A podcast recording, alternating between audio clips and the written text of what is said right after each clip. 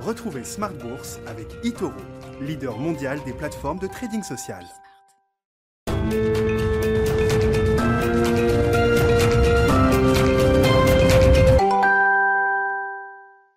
Et c'est reparti pour Smart Bourse, votre double dose quotidienne de marché en direct sur Bismart, chaque jour à la mi-journée, 12h30, 13h. Et le soir, la grande édition, le grand digest de l'information économique, financière et boursière pendant une heure à partir de 18h30. Au sommaire ce soir, nouvelle séance positive pour les euh, marchés actions dans le monde, en Europe notamment. À la clôture, le CAC, le CAC 40 a gagné 0,5% ce soir. On a revu les 5700 points et plus en cours de séance, une zone euh, technique de résistance. On en parlait à, à la mi-journée avec les de Bourse Direct. Et d'ailleurs, on a vu le CAC 40 buter sur ces niveaux pour clôturer juste sous le niveau de 5700 points. Séance qui a été animée par euh, les opérations de fusion-acquisition. Notez que dans le secteur des semi-conducteurs, un secteur en pleine ébullition, le groupe anglo-saxon Dialog Semiconductor, coté à Francfort, a accepté une offre de rachat du japonais Renesas pour près de 5 milliards d'euros. Le titre Dialog Semiconductor s'est envolé évidemment à la bourse de Francfort. L'ensemble du secteur était bien orienté avec les Français Soitec ou encore ST Micro.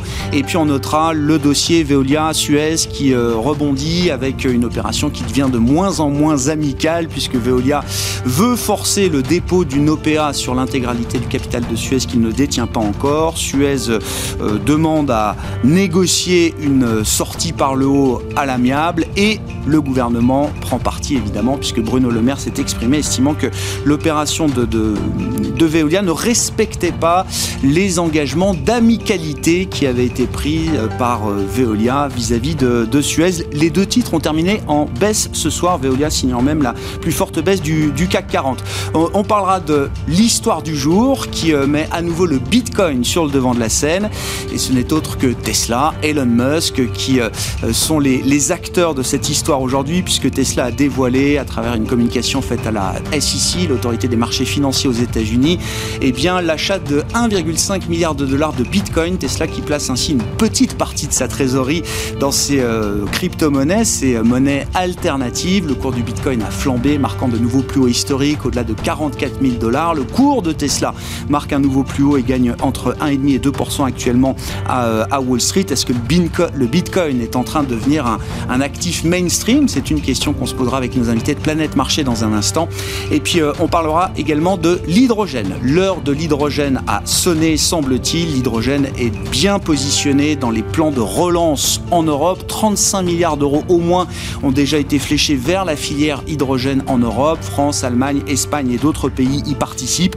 Et ce sera demain le grand jour pour la première cotation d'HRS, spécialiste des stations de ravitaillement hydrogène. L'entreprise existe depuis un peu plus de 15 ans et fera donc euh, demain ses premiers pas sur le, marché d'Euronext Growth, signant ainsi la plus grosse introduction en bourse de tous les temps, de toute l'histoire d'Euronext Growth, l'ancienne Alternext, avec une levée de fonds, un montant placé qui pourrait euh, avoisiner les 100 millions d'euros. Le directeur général délégué d'HRS sera avec nous en direct à 19h15 dans Smart Bourse ce soir.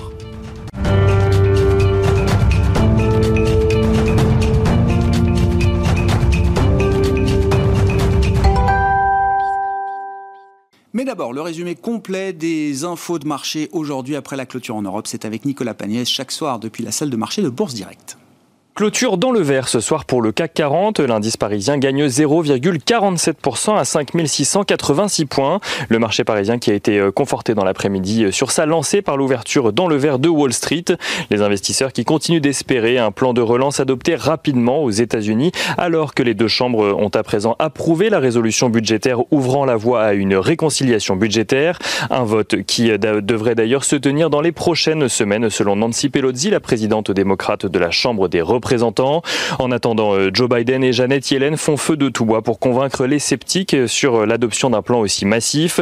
Joe Biden tout d'abord s'est saisi des chiffres de l'emploi publiés vendredi aux États-Unis pour montrer l'urgence d'un tel plan de relance. Janet Yellen lui a emboîté le pas en déclarant que les Américains pouvaient espérer un retour au plein emploi en 2022 si ce plan était adopté.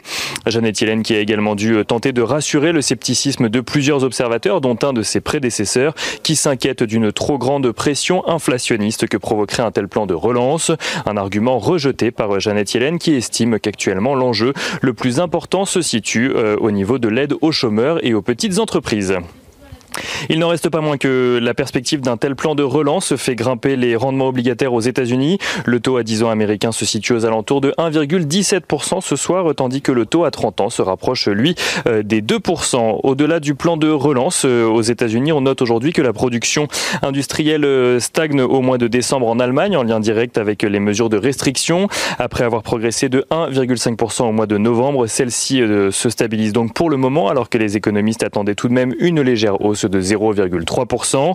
En Italie, à présent, Mario Draghi a obtenu le soutien des principaux partis italiens après avoir accepté de former un gouvernement à la demande du président de la République. Si les discussions doivent se poursuivre, le marché italien et notamment les banques accueillent favorablement la nouvelle et voient en Mario Draghi euh, l'espoir d'une nouvelle coalition forte. Et on note rapidement que le Bitcoin affiche de son côté un plus haut euh, aujourd'hui, dépassant les 43 500 euh, dollars, alors que Tesla a annoncé avoir prévu d'accepter très bientôt les paiements en Bitcoin, tout en ayant investi 1,5 milliard de dollars dans la crypto-monnaie. Du côté des valeurs euh, à suivre à présent ce soir à la Bourse de Paris, les rapprochements euh, sont à la une, euh, avec tout d'abord du nouveau dans le feuilleton Veolia Suez. Veolia qui a annoncé hier une OPA sur l'intégralité des actions de Suez pour un montant total de 11,3 milliards d'euros. Une opération considérée comme agressive et déloyale par Suez qui a rétorqué à Veolia que la justice lui ordonnait de ne pas lancer d'OPA tant que celle-ci ne serait pas auparavant approuvée par le conseil d'administration de Suez. Une décision confirmée par le tribunal de Nanterre qui demande à Veolia de suspendre le lancement de cette OPA, le temps de conduire un débat sur les engagements pris par Veolia et sur l'amicalité de l'opération. Bruno Le Maire qui s'est exprimé également pour préciser qu'à ses yeux, euh, cette offre n'est pas amicale et qu'elle contrevient aux engagements pris par Veolia. Le japonais Renesas Electronics rachète de son côté l'allemand Dialog Semiconductors. Dialog Semiconductors qui a accepté ce matin l'offre à 4,9 milliards d'euros en numéraire du groupe spécialisé dans les semi-conducteurs pour l'automobile. Une annonce qui fait d'ailleurs progresser les entreprises du secteur à la Bourse de Paris, à savoir ST Microelectronics ou encore Soitec. Et Electra euh, s'offre de son côté euh, son concurrent américain Gerber Technology pour 300 millions d'euros. Une opération qui permet à Electra d'atteindre une taille euh, d'envergure dans la production de logiciels et d'équipements euh, de découpe pour le secteur de la mode, de l'ameublement ou encore de l'automobile. Et on finit avec l'agenda de la journée de demain. Demain, les investisseurs prendront connaissance des résultats annuels de Total, première des 10 valeurs du CAC 40 à présenter ses résultats cette semaine aux États-Unis, où la semaine va également être chargée en publication de résultats d'entreprises. Cisco, Goodyear ou encore Twitter présenteront eux leurs comptes du quatrième trimestre. Nicolas Pagnès en fil rouge avec nous tout au long de la journée sur Bismart depuis la salle de marché de Bourse Direct.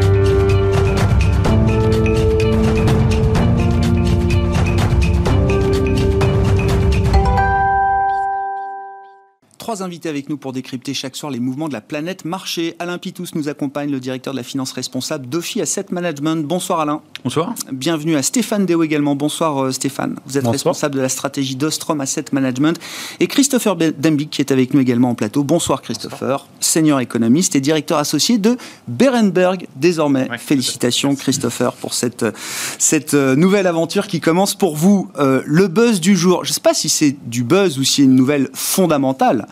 C'est Tesla qui met du Bitcoin dans sa, trésorerie, euh, place 1,5 milliard de dollars en Bitcoin. Euh, l'annonce a été faite euh, aujourd'hui. Et peut-être de manière encore plus importante, Tesla, Elon Musk, rappelons-le, annonce que le groupe acceptera prochainement un paiement en Bitcoin pour ses véhicules est-ce qu'il est temps de prendre le Bitcoin au sérieux, Stéphane Déo le, pauvre. Oui, on a presque tiré au sort, mais ça tombe sur vous. J'ai gagné. Euh, oui, il faut le prendre au sérieux. Il y a plusieurs euh, statistiques qu'il faut avoir en tête. La capitalisation boursière du Bitcoin, c'est à peu près euh, entre 5 et 10% Alors ça, ça bouge beaucoup, hein, mais c'est entre 5 et 10% du total de stock d'or mondial. Donc c'est pas complètement négligeable. Bon, vous avez parlé de Tesla, mais il y a des grands fonds américains qui ont euh, une partie qui investit en, euh, en Bitcoin. Euh, vous avez PayPal qui accepte le Bitcoin maintenant. Donc oui, petit à petit, ça fait 10 ans que ça existe. Hein. C'est 2009 le Bitcoin, je rappelle. Ça existe toujours. moi, je suis extrêmement dubitatif sur le Bitcoin en tant que nouvelle monnaie, pour tout un tas de raisons. Il n'en demeure pas moins que ben, ce truc-là existe, qu'il euh, y a des investisseurs dessus, que la capitalisation boursière est ce qu'elle est. Donc oui, il faut le, il faut le prendre en compte. Qu'est-ce qui vous rend encore euh, dubitatif à ce stade, euh, Stéphane? Pourquoi est-ce que vous avez du mal à imaginer qu'on puisse prolonger le trait jusqu'à concevoir que le Bitcoin ou d'autres cryptos, j'en sais rien d'ailleurs, puissent devenir un jour de, de vraies monnaies alternatives, ou en tout cas des, des actifs qu'on puisse euh, échanger et qui puissent être utilisés dans le système de paiement euh, mondial Parce que pour l'instant, le Bitcoin n'est pas suffisamment stable. Quand vous avez une monnaie, il y, a, plusieurs utilités à une monnaie. Une des utilités, c'est un moyen de stocker de la valeur. C'est ce que fait Tesla d'ailleurs. Euh, alors je me suis amusé, j'ai regardé si le Bitcoin était notre monnaie, vous savez quelle, quelle serait l'inflation en Europe à l'heure actuelle? Je crois que j'ai vu votre graphique, mais je me Moins 76%. bon, alors c'est pas grave, parce qu'on aurait été à plus 35% l'été dernier. Donc on aurait fait plus 35, moins 76 en, euh, en moins d'un an. Donc c'est pas une valeur de stockage. Vous n'allez pas mettre votre, vous n'allez pas mettre toutes vos économies là-dedans, c'est évident. Il faut qu'il y ait un minimum de stabilité. Pour l'instant, on l'a pas. Ce qui ne veut pas dire qu'un jour, il n'y aura pas euh, soit une stabilité du Bitcoin, soit d'autres crypto-monnaies, soit des monnaies digitales. Il y a beaucoup de banques centrales qui euh, travaillent sur le sujet. La Banque des règlements internationaux a fait un, sondage sur 88 banques centrales de mémoire. Il y en avait 60-70% qui avaient un projet ou en tout cas une veille technologique sur le sujet. Donc forcément, euh, il y aura quelque chose. Mais le Bitcoin, pour l'instant, n'est pas pour moi une monnaie. L'autre exemple, c'est, euh, vous avez de mémoire 400 000 euh, transactions par jour euh, sur le Bitcoin. J'espère que je ne dis pas de bêtises. Oh, on, le saura vite si vous dites une bêtise sur le Bitcoin. Stéphane, généralement, ça réagit assez vite. La Banque centrale chinoise veut lancer une monnaie digitale. leur but, c'est de faire 300 000 transactions par seconde. Vous voyez, on n'est pas du tout sur, la même, sur la même échelle. Donc, euh, c'est un phénomène qui est important, qui est intéressant. La technologie derrière, le blockchain est une merveille de technologie, ça peut nous amener très très loin, pas sur les monnaies digitales, sur d'autres sujets. Donc je pense que c'est quelque chose qu'il faut regarder, oui, effectivement. Est-ce qu'on peut concevoir que plus le Bitcoin sera utilisé, alors soit en placement de trésorerie, soit accepté comme moyen de paiement par des grandes entreprises? Vous avez cité PayPal, effectivement, qui a initié, on va dire, ce, ce, euh, ce phénomène. Tesla euh, aujourd'hui, plus on aura d'acteurs dans cette chaîne, moins le Bitcoin sera volatile et on réglera le problème comme ça. C'est possible, sauf que une fois de plus, la technologie est très lourde. Le, blockchain est très utile pour certaines applications. Euh, là aussi, je ne suis pas un spécialiste absolu, évidemment, mais j'ai du mal à concevoir qu'on arrive à faire des centaines de milliers de transactions chaque seconde dans le monde en, en Bitcoin. Je pense que ce n'est pas fait pour ça. Donc de toute façon, ça restera, alors je ne vais pas dire confidentiel, mais en termes de part de marché sur les mhm. paiements internationaux, cette monnaie-là euh, restera marginale par rapport euh, aux, grands acteurs, les visas, les, euh, etc. Par contre, ça n'empêche pas qu'un jour, il y ait une monnaie digitale qui émerge, qui soit beaucoup plus euh, beaucoup plus puissante. Et puis encore un, point, alors je, suis content d'avoir commencé avec vous Stéphane, parce qu'on regarde tous les éléments d'analyse que vous nous apportez, c'est un sujet que vous avez quand même un peu creusé. Un peu. Il y a l'idée que au moment où on évoque la transition énergétique, on parlera peut-être de l'hydrogène dans cette, euh, dans cette émission, il y a quand même aussi l'idée qu'une une transaction Bitcoin, c'est pas ce qu'il y a de plus efficace ou de plus sobre en matière de consommation euh, énergétique. C'est une abomination absolue. Une abomination absolue. Le, pour maintenir le Bitcoin en vie, vous avez à peu près la consommation du Chili à l'heure actuelle. Mhm. Euh, ce qui est énorme. Et je m'étais amusé à calculer le coût d'une transaction. Donc, vous prenez toute la, consommation, en l'émission de CO2, vous divisez par le nombre de transactions. C'est à peu près l'émission de CO2 que vous avez sur un voyage euh, Paris-Moscou en avion. D'accord. Par transaction par transaction. Donc oui, c'est euh, d'un point de vue énergétique et d'un point de vue écologique, c'est une abomination totale.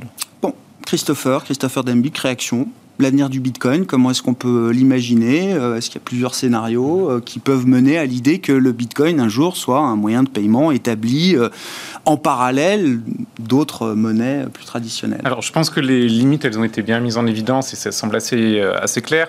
À mon avis, tout, toutes les récentes réactions au niveau des différents acteurs, notamment dans le secteur privé en faveur du Bitcoin, c'est plus certainement un mouvement opportuniste, puisqu'indéniablement, euh, vous avez aussi la recherche de rendement euh, de beaucoup d'acteurs aujourd'hui, et investir des montants très très faibles finalement, parce que même si euh, effectivement les montants qu'on évoque paraissent énormes pour le KIDA, mais en termes de proportion en pourcentage, ça reste très très faible, c'est plus un mouvement assez opportuniste de mon point de vue.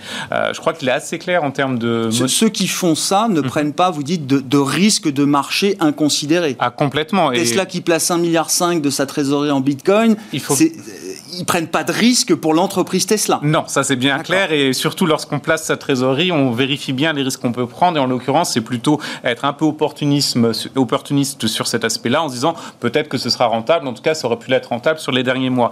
Mais la réalité aujourd'hui, c'est que sur le Bitcoin, les limites sont extrêmement importantes. En revanche, ça fait plusieurs années indéniablement qu'on évoque la possibilité qu'il y ait une crypto-monnaie du fait indéniable euh, des évolutions technologiques qui sont assez importantes qui puisse la remplacer et être vraiment celle qui sort du lot.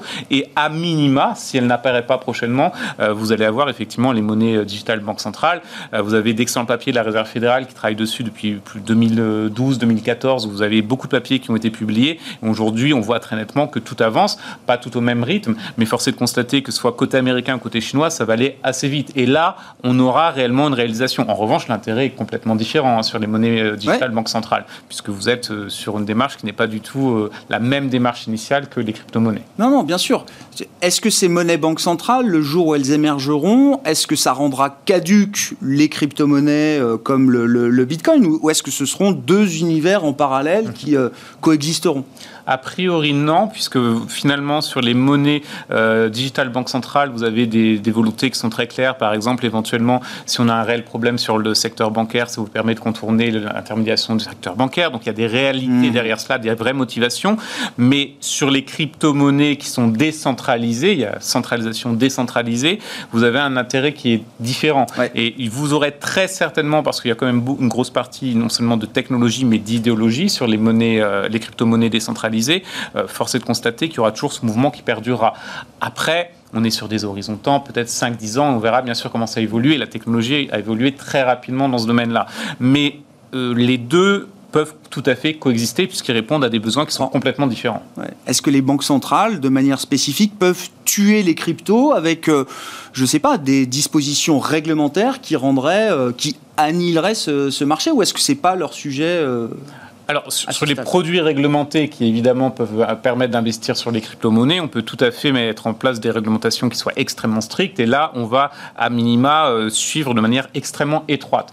Euh, mais interdire concrètement l'usage mmh, des crypto-monnaies, c'est par exemple ce qu'a proposé récemment l'Inde avec sa banque centrale, euh, ça paraît quand même extrêmement hasardeux. On ne voit pas exactement quels sont les leviers qui permettraient une interdiction totale et complète. Mais en revanche, effectivement, dans les pays développés, on a beaucoup de produits qui sont proposés, beaucoup d'acteurs qui réfléchissent sur les bons produits financiers pour investir sur les cryptos, vous pouvez être de plus en plus restrictif. Alain, Alain Pitous, que vous inspire euh, Tesla, le Bitcoin Alors d'abord le Bitcoin, moi je pense que c'est, euh, par rapport à ce qui vient d'être dit, oh, je n'ai pas de, commentaire particulier, mais je, suis assez en phase avec ça.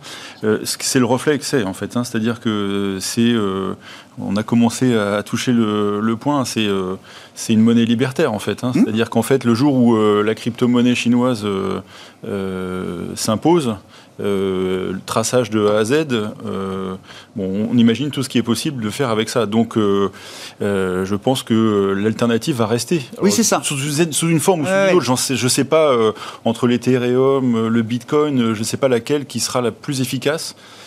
Pourra contrebalancer ça. Mais je pense que de grandes entreprises comme Tesla, comme PayPal et autres, qui commencent à mettre ça en œuvre mhm. à une échelle internationale, on se retrouve avec quelque chose qui est totalement parallèle et qui peut-être à un moment donné, s'il y a suffisamment, arrive à une certaine stabilité et regardera les monnaies euh, qui fluctuent autour euh, en se disant c'est les monnaies qui fluctuent par rapport au Bitcoin. Quoi. Ce qui sera la monnaie, euh, le jour où une Tesla vaut 12 Bitcoins ou 15 Bitcoins, elle vaut 225 000 dollars ou 212 000, mais donc les, Tesla préférera être payée en Bitcoin puisqu'elle aura sa propre gestion de sa trésorerie. Quoi. Donc, enfin, je, je, vais peut-être un peu loin, mais et, je pense Tesla que ça ancrera le, le, le, non, mais, Bitcoin, enfin, le dollar sur le Bitcoin. Bah, regardez, on, plaisante souvent avec le, Big Mac, le, oui, l'indice Big, Mac. donc le jour où un Big Mac vaut 0,12 Bitcoin à travers la planète, point à la ligne, Big Mac impose ses prix et puis on fonctionnera peut-être comme ça.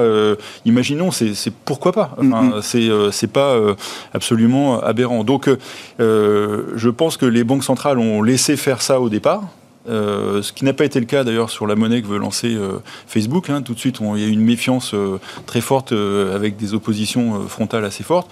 Mais ces devises-là sont parties maintenant. C'est-à-dire que j'allais failli dire tout à l'heure que le Bitcoin sera interdit en même temps que Internet. C'est-à-dire qu'en fait, vous pouvez interdire Internet dans une, raison en, dans une région en coupant, mais dès que ça s'ouvre, ça repart. Quoi, hein. Donc c'est peut-être aussi une manière de, de, se, de, se, de se mettre à l'écart de, décisions politiques que peut-être les gens n'accepteront plus à terme. Donc, mm. euh, après, il y a ce problème technique, effectivement, euh, du coût énergétique et puis euh, de la faiblesse technique que ça, parce qu'il y a un engorgement très fort.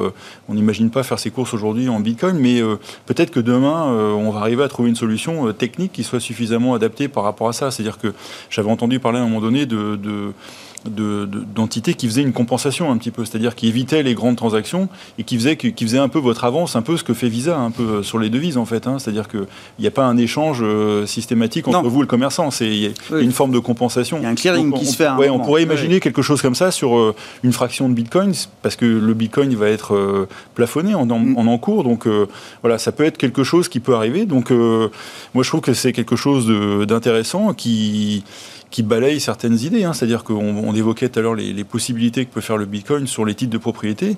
Le jour où euh, Apple lance sa, ah, sa, bourse en disant euh, euh, vous pouvez acheter du Peugeot et du Total et du machin de 24 heures sur 24 sur ma plateforme en payant dans une devise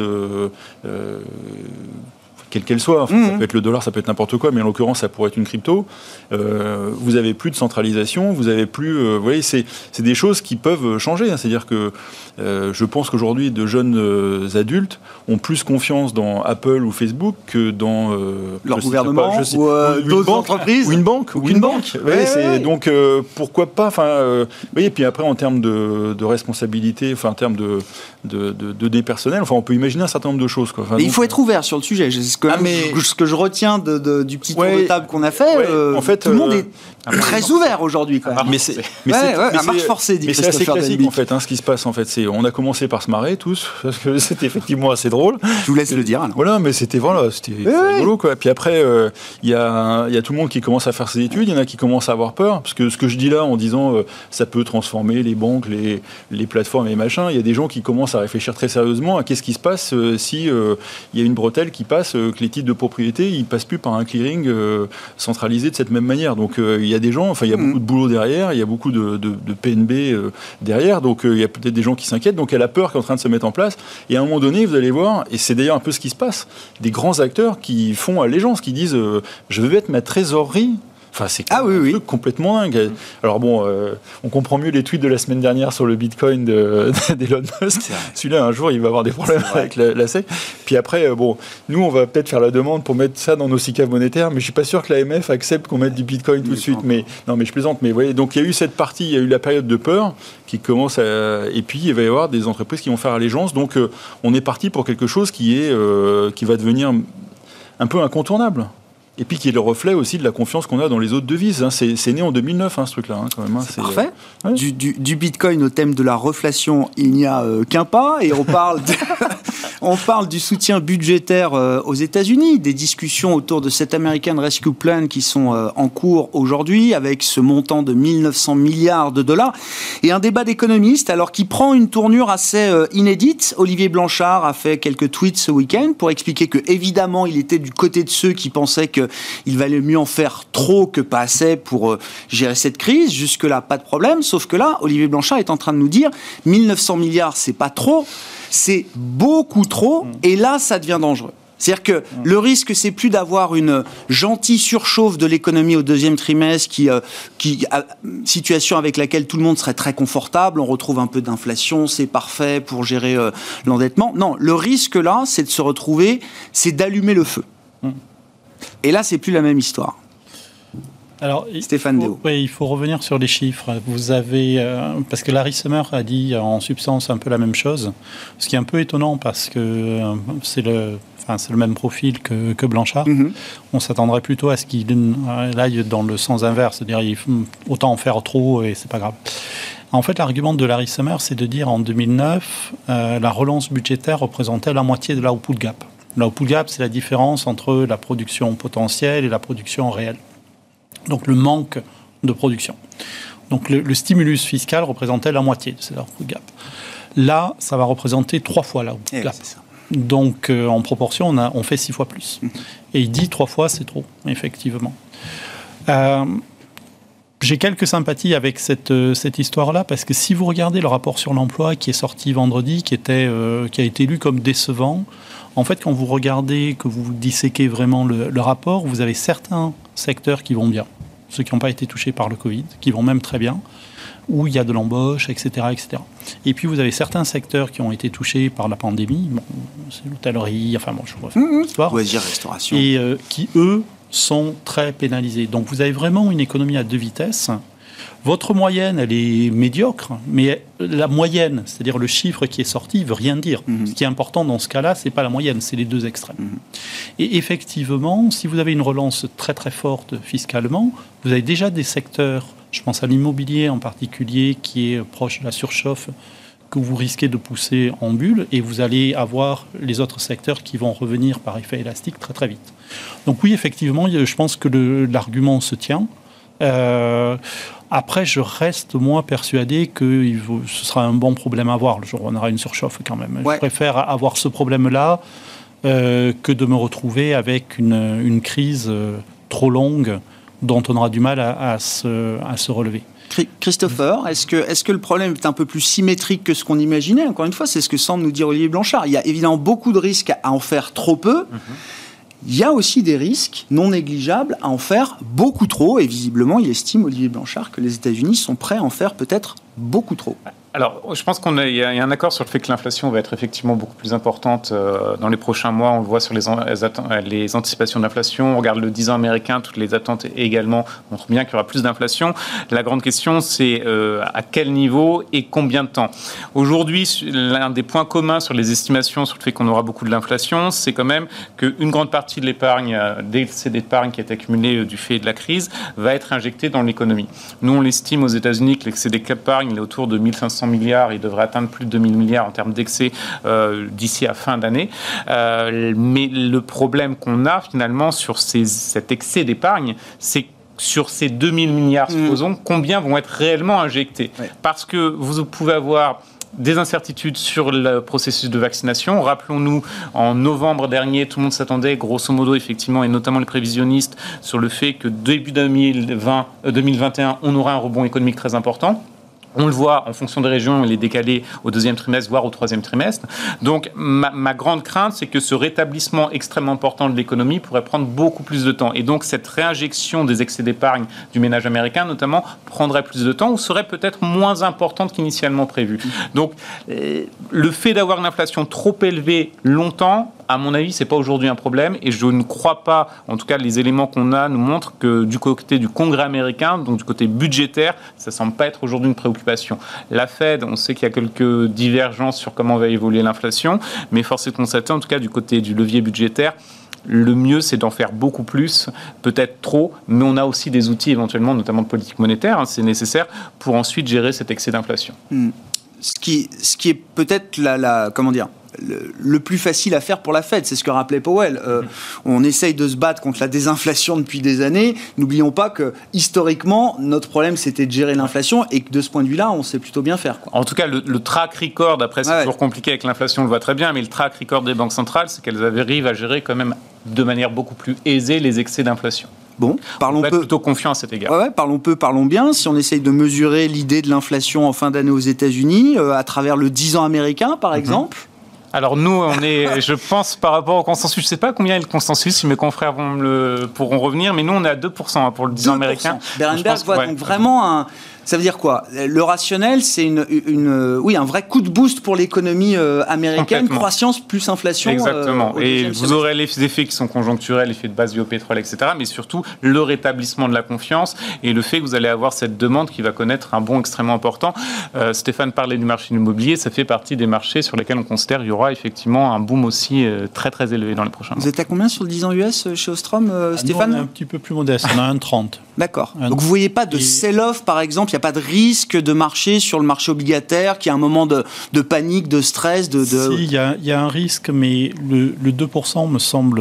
Alors on ne sait jamais, ça peut, ça peut arriver, mais il y, a, deux raisons pour lesquelles euh, je suis un peu dubitatif. La première raison, c'est qu'effectivement, les attentes d'inflation progressent, mais les taux progressent beaucoup moins vite. Ce qui est euh, très paradoxal. C'est-à-dire que si vous regardez depuis début novembre, c'est les bonnes nouvelles, le vaccin, euh, élection américaine, de mémoire, les attentes d'inflation ont pris 40 BP, c'est-à-dire 0,4%, et le 10 ans américain a gagné 0,2-0,3. Euh, mhm.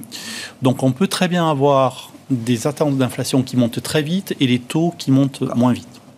La deuxième raison, c'est que la Fed, pour l'instant, nous dit je ne bougerai pas, je ne bougerai pas, et d'ailleurs je ne bougerai pas. Donc ça veut dire que les taux de 0 à, pas à 5 ans, mais de 0 à 2-3 ans restent très très proches de 0. Donc, si vous voulez avoir des taux en fin d'année à 2%, c'est possible, hein, une fois de plus, mais vous voyez, vous auriez une courbe qui serait très très, très bizarre. C'est-à-dire, vous auriez une courbe toute plate sur le 0, 2, 3, 4 ans, et puis après, quelque chose qui, il y aura une espèce voilà, de, point d'inflexion. Euh, et on est déjà, de ce point de vue-là, euh, sur des niveaux qui ne sont pas aberrants, mais qui sont assez extrêmes d'un point de vue historique.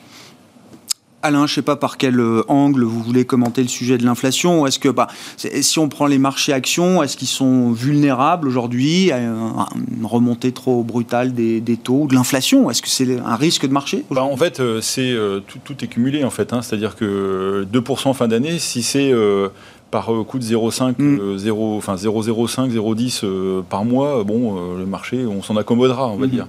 Par contre, si c'est un passage à 2,5 retour à 2, là, c'est plus la même chose. Enfin, on n'est plus habitué à une volatilité sur les marchés obligataires. Ah ça fait une éternité que plus aucun gérant ne regarde les marchés obligataires. Juste pour, quand on vient à l'émission le matin, on se dit, on sait jamais si, surveiller. si Grégoire nous pose une question sur les taux, je regarde les, je regarde les marchés, mais bon, on vient pas tous les eh, donc, euh, euh, voilà, je pense que euh, on s'est accoutumé à, et de temps en temps, quand les marchés obligataires font 15 BP, on n'est plus habitué, on, en parle entre nous, et puis, et puis 15 jours après, on a oublié. Parce qu'en fait, les banques centrales sont toutes à la manœuvre en même temps, dans le même sens, mhm. depuis très longtemps, communiquent toutes de la même façon sur ça va durer encore un certain temps c'est un peu les, premières fois qu'on entend une musique un peu qui change. Et euh, de ce côté-là, on le voit hein, euh, sur certains segments de marché. Ça, les cycliques ont, ont repayé un peu. Euh, même chose sur les bancaires, on retrouve un peu ça. Alors après, est-ce que c'est lié à on se projette à la pré-crise sanitaire ou est-ce qu'il y a un peu cette musique aussi qui, qui, est quelque part? Et puis il y a aussi le phénomène, on ne veut pas trop être sous-investi, voire short sur certains titres. Donc vous voyez, et puis les, les, petites et moyennes valeurs ont bien performé depuis un petit moment. C'est aussi tout ça qui, qui est euh, pris en compte. Alors après, est-ce que c'est un feu de paille? Est-ce que c'est euh, un rattrapage? Nous, on pense que c'est un rattrapage normal, parce qu'il y avait probablement un peu trop d'excès euh, de sous-valorisation. Maintenant, il faut regarder les résultats, et là, on est dans des, parfois, sur certains segments, avec beaucoup de questions. Est-ce que si la crise ne serait-ce que dure six mois de plus, qu'est-ce qui restera encore debout C'est un peu, un peu le sujet. Quoi. Donc, donc voilà, c'est effectivement quelque chose qu'on regarde euh, vraiment euh, en détail. Les, discours des banques centrales aussi, parce que le jour où ça va être un peu discordant, il peut y avoir un effet de vise, et, là, un phénomène qui peut se mettre en route. Mais euh, encore une fois, si l'économie reste aussi molle qu'elle l'est aujourd'hui, en moyenne, j'entends bien, mm. on peut rester, on peut revenir après à cette espèce de léthargie sur les marchés obligataires. Et tant qu'on est là-dedans, bah, ça donne de la visibilité pour les marchés actions. Hein. Bon, oui, voilà. un, juste un, mot, c'est, euh, tout cet argent, il doit être utile. C'est-à-dire qu'en fait, euh, il doit être utile pour euh, venir dans, dans, ce que j'appelle la finance responsable. Eh bah oui. voilà. Mais c'est parfait. Qui est, très important pour l'avenir du monde. Et non, mais je, dis avec un grand ah, sourire, ben non, mais... vaut sourire. Mais voilà, c'est cet argent, s'il va là, s'il fait cette transformation qui doit accompagner aussi les sociétés pour éviter que, pour que cette transition soit le plus juste possible, là, il y a vraiment matière à à dépenser beaucoup d'argent très utile pour beaucoup de gens. Il n'y a pas que GameStop. Et je, non. caricature, mais ce que je veux dire, c'est que voilà, il y a ces phénomènes d'exubérance, mais il y a effectivement toute la logique d'investissement. Ben, justement, à ce propos-là, je voulais qu'on parle d'hydrogène avec vous, euh, Alain. Euh, je vais recevoir dans un quart d'heure le DG délégué de HRS, Hydrogène Refueling System, qui euh, bah, signe quand même une introduction en bourse record demain ah, sur Euronext Growth avec la première cotation attendue et un, un, montant du placement qui pourrait flirter avec les 100 millions d'euros, je crois, et ça fait donc la plus grosse opération de l'histoire de l'ancienne Alternext, aujourd'hui Euronext Growth. Est-ce que, alors, est-ce que c'est l'heure de l'hydrogène? Est-ce que ce qui était peut-être il y a encore quelques mois ou quelques années un, pari un peu euh, spéculatif sur l'avenir du mix énergétique ou de la place de l'hydrogène dans notre mix énergétique, est-ce que ça devient aujourd'hui un vrai investissement solide, rationnel, de long terme? Alors c'est vraiment du long terme. C'est encore du long terme parce que en fait euh, le, coût euh, de développement n'a pas encore porté ses fruits suffisamment pour que euh, ce soit devenu euh, quelque chose qui euh, remplace très facilement les hydrocarbures. On n'en est pas là du tout. Et après, c'est les usages. Et quand on fait le calcul de, du coût pour les usages qu'on a envie d'en faire, hein, c'est-à-dire qu'on voit bien que les transports attirent parce que c'est gros consommateurs d'hydrocarbures et gros émetteurs de CO2. Donc tout le monde essaie de se dire comment je fais pour amener de l'électricité dans ma voiture. Mmh. Donc l'hydrogène peut être un associe beaucoup l'hydrogène à la mobilité, au transport. Oui, alors qu'en fait, euh, euh, nous, ce qu'on se dit, c'est qu'il vaudrait probablement mieux que ça soit des, usages industriels, parce que ce qui était le, cas aujourd'hui. Hein. aujourd'hui, ça sert pour faire de l'ammoniac et ça sert pour euh, désulfuriser les, les hydrocarbures, justement, mhm. pour transformer l'essence pour qu'elle soit moins polluante. Mais cet usage industriel devrait être le le cœur de, la réflexion sur l'hydrogène avant d'aller sur le transport. Je pense que par exemple, euh, on, essaie tous dans nos investissements de sortir du charbon thermique. Hein. vous verrez euh, souvent euh, un tel, un tel sort du charbon thermique et on n'évoque pas le charbon sidérurgique qui sert à faire de l'acier. Donc l'hydrogène pourrait aider à ça. C'est-à-dire que nous, on pense vraiment que ça, c'est des manières de faire en sorte que l'investissement soit très concentré aux endroits qui sont très très polluants et sur lesquels on aurait cette alternative et de se concentrer sur autre chose pour les transports. C'est-à-dire que la mobilité euh, vienne un peu après par rapport à ça. le bénéfice environnemental, si j'essaye de, résumer, le bénéfice environnemental vous apparaît plus fort si on est... Voilà, ça.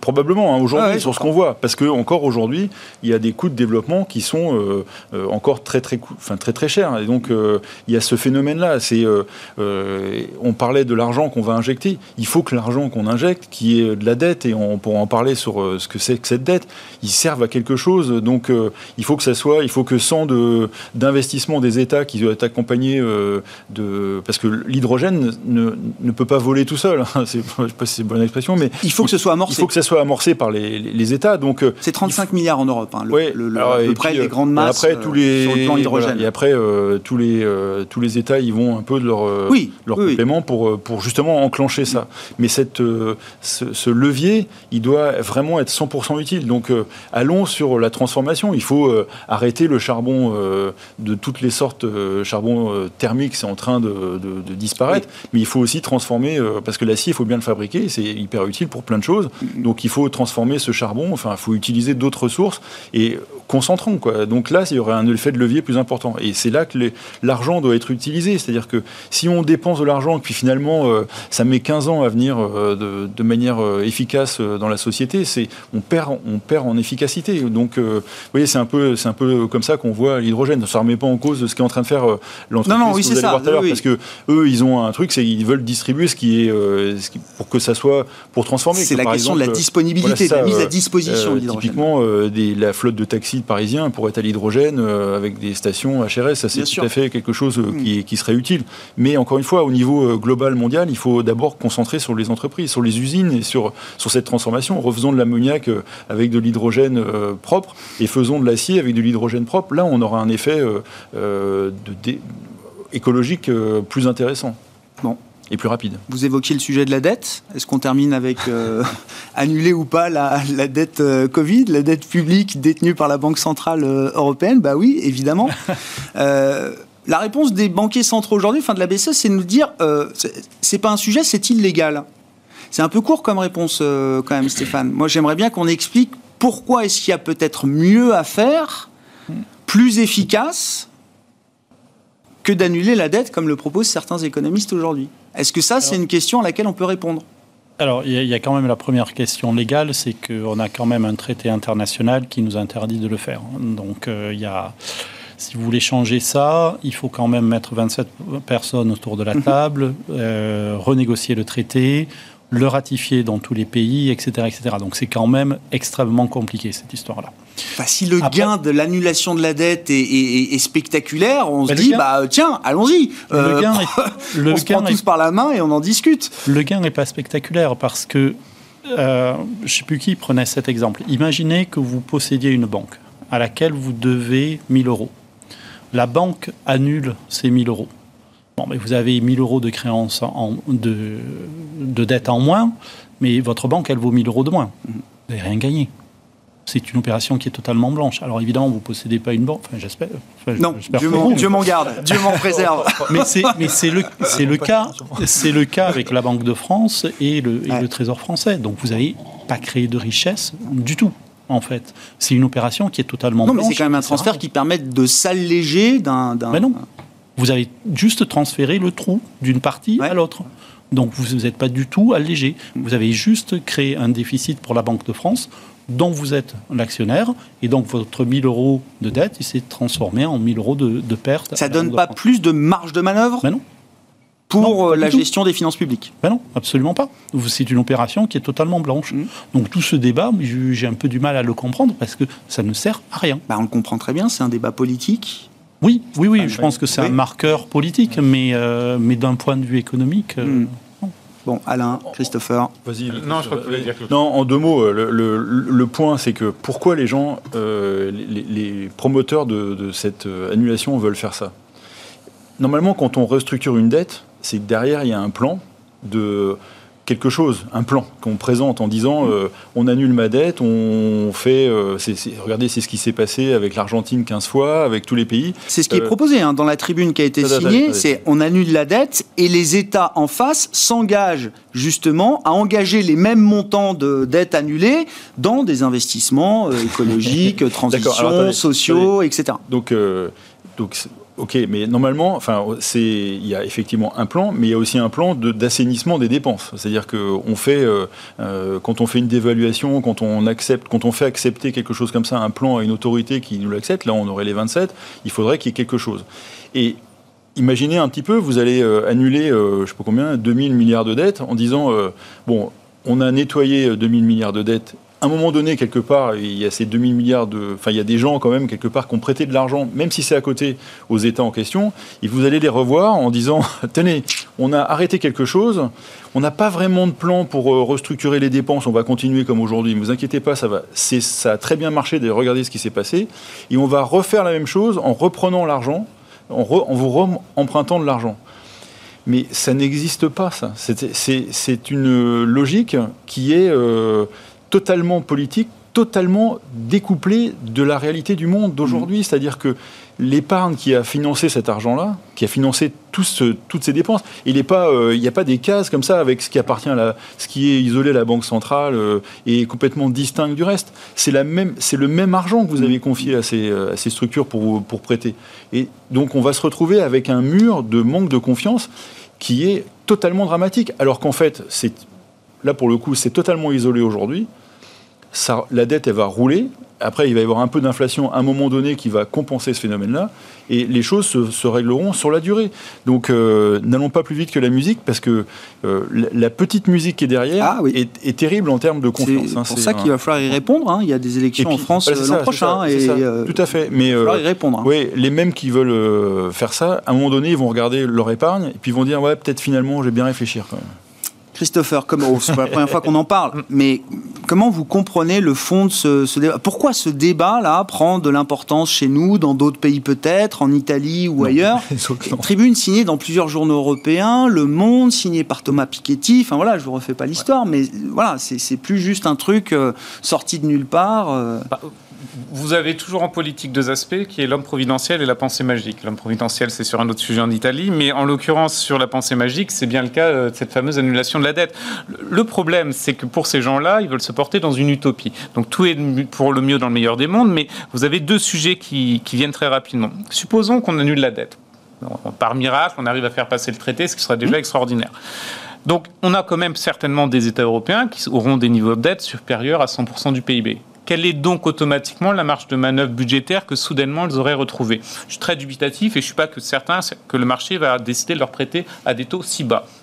Supposons, deuxième limite, euh, que la BCE doive réenclencher dans 2, 3, 4, 5 ans un nouveau programme de rachat d'actifs quelle va être la réaction du marché Parce que automatiquement, elle va se dire, mais cette dette, si elle a été annulée une fois, bien sûr. Bah, elle va être annulée une seconde fois, trois fois, quatre fois.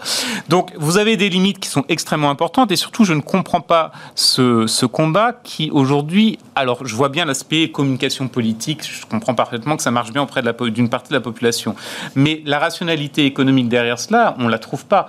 Pourquoi ne pas plutôt débattre, euh, notamment Draghi a évoqué ce sujet, je pense que c'était euh, il y a un an de cela, entre la bonne et la mauvaise dette. Mhm. Un débat qui est aussi porté en France. Qu'est-ce qu'on fait de cette dette? Comment, qu'est-ce qu'on, Quels sont les sujets d'investissement qu'on doit porter? Et on va en parler très rapidement, puisque notamment au niveau de la Commission européenne, il faudra mettre en avant dans les prochains mois les programmes de, soutien dans le cadre du nouveau plan de relance, les différents projets qu'on souhaite financer. Ça, ce sont des vraies problématiques politiques où on peut avoir un gain quasi immédiat, en tout cas dans les prochains mois, qui soit soutenable pour la population. Si on doit juste passer par le traité, déjà, je pense qu'on est tous autour de la table d'accord sur le fait que ça passera pas, mais ça prendra des années et surtout ça va envenimer les relations entre pays européens. Mm.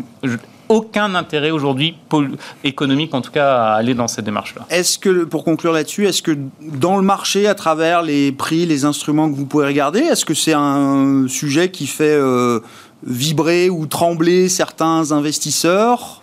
Pas du tout à ce stade? Non. Stéphane? Pas vraiment. C'est, honnêtement, c'est quand même très franco-français. Un petit peu italien, mais c'est très franco-français comme débat. Et euh, le 10 ans italien est revenu euh, plus bas, je crois. Enfin, le, spread, là, c'est le, plus bas a 2015. Cassé 100 BP pour la première fois depuis 2016. Bon. Et ça, c'est l'effet Draghi oui, ça c'est Super Mario. C'est Super Mario qui est en train de former son gouvernement. On reviendra une prochaine fois évidemment sur le, retour de l'Italie peut-être. Je crois que tout le monde en Europe serait content de voir l'Italie euh, retrouver un peu de potentiel de croissance après des, euh, des années, au moins une décennie perdue de ce point de vue-là. Et donc Mario Draghi, l'homme providentiel. On verra si ça fonctionne pour, euh, pour l'Italie dans les, les prochains jours avec l'idée d'un gouvernement technique qui pourrait durer, espérons-le, un peu plus de, de quelques semaines. on s'arrête là pour ce soir. Merci beaucoup, messieurs. Merci d'avoir été les invités de Planète Marché dans Smart Bourse sur Bismart. Alain Pitous, directeur de la finance responsable d'OFIAM, Stéphane Deo, responsable de la stratégie d'Ostrom Asset Management, et Christopher Dembick, senior économiste et directeur associé de Berenberg.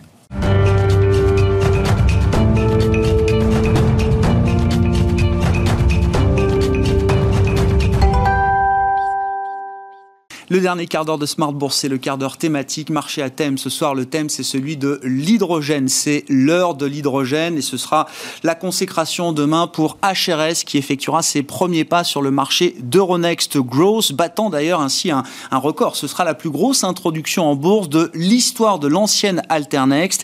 HRS donc sur le thème de l'hydrogène et son directeur général délégué, Philippe Botu, qui est à mes côtés en plateau. Philippe Botu, bonsoir et, et bienvenue. Bonsoir. On va parler de l'activité d'HRS le thème, c'est donc l'hydrogène. Vous êtes spécialiste des stations de ravitaillement en hydrogène. C'est une entreprise qui existe depuis un peu plus de 15 ans. Alors, vous êtes nouveau dans l'équipe euh, managériale, c'est ça, euh, Philippe oui. mais il faut quand même le dire, hein, parce que je crois que ça a été au cœur des, des roadshows qui ont très bien fonctionné, euh, visiblement. Vous pourrez nous en parler.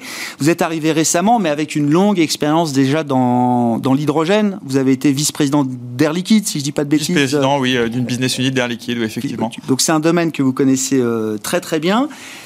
Déjà, juste quand même si sur l'aspect financier, je trouve que c'est important, ça nous dit quelque chose. Alors, est-ce que c'est la folie hydrogène? Je n'en sais rien, mais est-ce que vous-même, les équipes de, management, le fondateur également d'achat, est-ce que vous avez été surpris des montants que vous avez pu le, lever, de, l'argent qui vous a été proposé par les investisseurs, professionnels, institutionnels, par les particuliers également, euh, Philippe Botu Alors, le montant qu'on voulait lever, euh, non, parce que c'est ce qu'on souhaitait faire euh, pour, coller au marché, hein, pour, la, croissance, hein, 70 millions d'euros. Après, effectivement, vous l'avez dit, euh, on a été un peu, surpris par cet engouement extrêmement fort, puisque on est à peu près à 5, 5 6 fois, 5,7 je pense. Hein. donc, comme vous l'aviez dit, c'est historique. Euh, avec une disparité euh, forte, hein. c'est-à-dire qu'on avait des fonds d'investissement effectivement qui dès le début ont eu des engagements autour de 58,5 millions d'euros des fonds d'investissement internationaux spécialisés small et mid cap, spécialisés dans les investissements sociétalement responsables, mhm. et puis aussi les particuliers, plus, plus, de, plus de 30 000. Donc effectivement, c'est une très belle réussite. On en est très content, très fier. voilà. Comment vous l'expliquez, euh, Philippe Botu Pourquoi est-ce que c'est l'heure de l'hydrogène là qui commence pour les prochaines années? Je disais, l'entreprise existe depuis un peu plus de 15 ans. 2004, oui. Elle, a un chiffre d'affaires de 2,5 millions, hein, j'ai vu, 2,6 millions, je crois, au dernier comptage. Donc, euh, on va dire, de ce point de vue-là, c'est encore embryonnaire. Pourquoi est-ce que les prochaines années vont être selon vous, en tout cas, les, les, années de l'hydrogène? Bah, deux, deux, réponses à ça. La première, l'hydrogène. Donc l'hydrogène énergie, il y a plusieurs applications. On parle hein, de, la mobilité propre, mais c'est pas uniquement cela. c'est quand même sympathique de se dire qu'on roule en, rejetant de la vapeur d'eau. Euh, la deuxième chose, c'est euh, la décarbonation de, l'industrie. Donc en fait, euh, hein, on rejette du CO2, on ajoute de l'hydrogène, vous donnez du CH4, du méthane, qui est utilisable dans les processus industriels. Et la troisième, qui est une application vraiment importante, c'est le stockage de l'électricité. C'est très difficile de stocker l'électricité, spécialement l'électricité verte. Hein, on peut prendre l'exemple des, éoliennes ou des panneaux solaires. Euh, lorsque vous descendez dans, le midi, hein, euh, vous avez des éoliennes qui ne, fonctionnent pas sur l'autoroute, vous le voyez. C'est pas parce qu'il n'y a pas de vent, c'est qu'on n'a pas besoin de cette électricité à ce moment-là. Et là, avec l'hydrogène, en fait, on peut les faire tourner euh, tout le temps, récupérer cette électricité sous forme d'hydrogène, la stocker, la rendre au réseau quand on a besoin d'électricité. Voilà, donc des applications très diverses. Et puis nous, au sein de, de ce marché hydrogène, nous sommes un spécialiste de la station de ravitaillement à hydrogène. Hein, ça fait 12 ans que nous travaillons euh, dans l'hydrogène. Et puis on a un business plan euh, vertueux puisqu'on on projette d'atteindre l'équilibre dès juin 2021 et tout au long de notre plan de 5 ans. Donc tous ces facteurs font euh, qu'effectivement, il y a un, engouement. un engouement c'est la décennie voilà, d'hydrogène qui commence. Votre valeur ajoutée, donc sur la partie, donc ce sont des stations de ravitaillement euh, d'hydrogène, c'est ça? Vous en avez déjà livré quelques-unes, mais évidemment, il y a tout un plan de, montée en puissance. Vous allez pouvoir nous le décrire, euh, Philippe Botu. Votre, votre valeur ajoutée par rapport au, marché, vous dites, nous sommes en avance euh, de ce point de vue-là. concrètement, elle réside dans quoi votre avance aujourd'hui, Philippe Botu On a un parc installé de, de 34 stations. D'accord. C'est important. Ça ça reste un avantage concurrentiel important. Euh, tout simplement parce qu'on a une vraie expérience euh, dans, l'hydrogène. On n'est pas, entre guillemets, une petite start-up qui, qui débute. pas conceptuel. Voilà. Euh, l'attente des clients, c'est surtout d'être bien accompagné dans le choix de ces solutions-là. dans l'hydrogène, vous avez une émergence de clients privés de plus en plus importante. Hein. Donc on a euh, par exemple toute la grande distribution qui a converti ses chariots élévateurs, des chariots à hydrogène. Vous avez des flottes captives de taxis à Paris notamment, euh, des flottes de bus. Donc vous avez une émergence de privés qui ne connaissent pas bien la mise en œuvre euh, de l'hydrogène et d'où on doit les aider à designer des solutions. Donc ça c'est un avantage compétitif majeur. On a un, avantage euh, aussi important sur euh, ce qu'on appelle la bipression. Donc 350 bars et 700 bars, ça dépend du véhicule. 350 bars, c'est pour les véhicules lourds. 700 bars, c'est pour les véhicules légers. Nous, on propose des stations qui font les deux. Et c'est important puisque comme l'hydrogène est en pleine expansion, l'écosystème des stations est en pleine, euh, en pleine expansion, il ne faudrait pas se limiter à euh, un seul type euh, de, véhicule. Voilà. On a aussi des stations qui sont en fait connectées, des stations qui sont modulaires, hein, une station qu'on peut transformer en termes de capacité, puisque comme les besoins évoluent, il faut évoluer. Et puis surtout, je dirais qu'on est vraiment une entreprise industriel, donc on a une supply chain bien paramétrée, avec un, temps de fabrication, un lead time, hein, qui est à peu près de, deux mois, ce qui est, ce qui est bien inférieur à, la concurrence. Ouais. Donc une station, c'est quelques semaines, c'est ça de fabrication? Deux, mois. C'est deux, mois, euh, en l'occurrence. Le, plan de marche pour les prochaines années, là, euh, avec euh, l'entrée en bourse demain, Philippe Botu, donc 34 stations installées. C'est quoi le plan de marche pour vous sur les prochaines alors, années? Le plan de marche, c'est 100 stations sur les cinq prochaines années. Alors, si on prend un petit peu de recul, il y a à peu près 200 stations en Europe, 185 actuellement. Mhm. on va passer à 1500 euh, en 2025, donc à peu près 1300 stations qui vont être construites. Nous souhaitons aussi aller aux États-Unis, parce qu'on ne va pas vendre qu'en France, on va vendre en Europe, puis on souhaitera aussi aller aux États-Unis. Donc en prenant 100 stations sur, euh, sur 1300, euh, on reste très très raisonnable. Euh, notre part de marché actuelle en, Europe, euh, c'est 17%, 26% en Allemagne, 23% en France. Donc on reste très raisonnable sur notre plan. C'est important parce qu'on veut vraiment euh, envoyer l'image d'un plan ambitieux, mais atteignable, certain, hein, pour voilà, bah, remercier nos investisseurs qui nous avoir fait confiance. Voilà, donc le plan, c'est fabriquer ces 100 stations en faisant des stations de plus en plus importantes en termes de capacité. Donc on parle vraiment de 200 kg, 500 kg, bientôt une tonne et deux tonnes. Pourquoi? Parce que l'hydrogène est essentiellement tiré par la mobilité lourde. Euh, donc euh, toute l'industrie euh, des camions, des bus, pour l'autonomie et pour le temps de remplissage aussi. Est-ce que c'est un plan de marche qui repose en partie au moins sur les plans hydrogène qui sont aujourd'hui annoncés par différents gouvernements? Je crois que j'ai vu que vous comptabilisiez 34 milliards d'euros aujourd'hui qui sont mis sur la table par différents pays européens, les plus importants, pour accélérer le développement de cette filière hydrogène. Est-ce que c'est un, euh, comment dire, un paramètre important pour le plan de développement d'HRS, Philippe Botu Alors oui, effectivement, vous l'avez dit, 35 euh, milliards, un tout petit milliard de plus entre. Euh, le, donc vous avez 9 en Espagne, 9 en Allemagne, 7 en, France, 7 au Portugal, 3 aux Pays-Bas. Donc effectivement, c'est important pour nous parce que ça tue le débat un peu qui disait bah, il n'y a pas assez de véhicules, oui, mais il n'y a pas assez d'infrastructures. Mm-hmm. Bon, là, le débat est clair, il est posé il y a les infrastructures hydrogène. Après, il y a un vrai changement dans le portefeuille client hein, que, nous avons. Avant, on, voyait des offres à peu près 90%, on va dire, d'institutionnels, d'énergéticiens, 10% de privés. Là, on est en train de répondre à des appels d'offres, il y a 25% de privés. Là, maintenant, on est plutôt à 50% de privés, on va dire maintenant, pardon, dans les deux années à venir. Donc, je dirais oui et non. Oui, on est content, on ne va pas s'en cacher, hein, puisqu'il y a un réel engouement pour développer euh, cet écosystème. Mais non, parce qu'il y a quand même une émergence de privés assez forte. Ah ouais. Est-ce que la manière dont l'hydrogène est, produit, plus ou moins vert, est-ce que c'est un sujet pour vous ou pas? Alors c'est un sujet parce que nous souhaitons euh, proposer euh, un investissement euh, vert. Hein. Donc ça c'est vrai, c'est important pour nous. On, va se faire un peu le, on va dire le, l'apôtre de, de, l'hydrogène vert. Par contre, par contre, nous, technologiquement, non. Nous, on est agnostique aux techniques de production d'hydrogène. C'est important. Mhm. Il en existe plusieurs. Hein. vous avez l'électrolyse verte ou pas. Vous avez différentes choses. Vous avez différents types d'hydrogène. Ça peut être un hydrogène gazeux, liquide. Nous, on a une technologie qui s'adapte parfaitement à, euh, on va dire, toutes ces sources d'hydrogène. Donc, je dirais que quoi qu'il arrive, nous, on va croître en termes de maturité euh, technique euh, pour pouvoir s'adapter à l'évolution de l'offre. Mhm. Et vous disiez le, le marché américain vous intéresse également. Euh, c'est, je veux dire, dans, dans, le plan stratégique, c'est euh, en même temps que le marché européen. C'est euh, un marché qui viendra plus tard. Bon, s'attaquer au marché américain, quel que soit son domaine d'activité, c'est toujours, c'est toujours une ambition challenging, on va dire, Philippe Botu. Alors, 2023, on ira en 2023 aux États-Unis. moi, c'est un marché que, que je connais bien, beaucoup travaillé là-bas. Euh, c'est très excitant et c'est un marché qui, se rapproche euh, du marché européen en termes de typologie. Donc ça, c'est intéressant. Euh, après, on le fera avec un partenariat. Il faut, être clair. Hein. Je pense qu'il ne faut pas aller dans une géographie américaine sans être américain, dans un américain qui vend aux Américains. Mmh. Et puis aussi, voilà, vous avez des différences de décalage horaire évidentes. Donc la communication, c'est pas si simple. Donc il faut vraiment le faire avec un partenaire. Mais le, marché américain est extrêmement dynamique. Quand on voit les annonces qui ont, qui ont été faites, c'est quand même un marché énorme. Bon, on va pas redire, je pense, une vérité, mais bon, Biden arrivant euh, à la présidence, euh, les annonces qu'il a faites, notamment même sur la flotte de véhicules américains, oui, vrai. font que de toute façon, euh, il y, a un mouvement vers l'hydrogène très important. J'ai parlé euh, des distributeurs, de la grande distribution. On ne va pas les nommer, on les connaît, les Américains. Mm. Ils ont tous fait ce choix ah d'aller vers l'hydrogène. Donc, c'est clair que c'est une géographie très, très intéressante pour nous. Merci beaucoup, euh, Philippe Botu, de nous avoir apporté voilà, ces quelques éléments autour de l'hydrogène. C'était le thème ce soir à travers, je le disais, l'introduction en bourse d'HRS qui euh, se déroulera concrètement demain sur le marché d'Euronext Growth avec la première cotation attendue dès l'ouverture et donc un, un succès phénoménal pour cette introduction en bourse. Vous allez pouvoir aller jusqu'à près de 100 millions d'euros, c'est ça je crois. C'est ça, un petit avec euh, l'exercice des options de, de, surallocation. Donc c'est un montant euh, très important, un montant record pour euh, Euronext Growth, l'ancienne Alternex. Philippe Botu, directeur général délégué d'HRS, qui était l'invité du marché à thème de Smart Bourse ce soir sur Bismart. On se retrouve demain en direct à 12h30.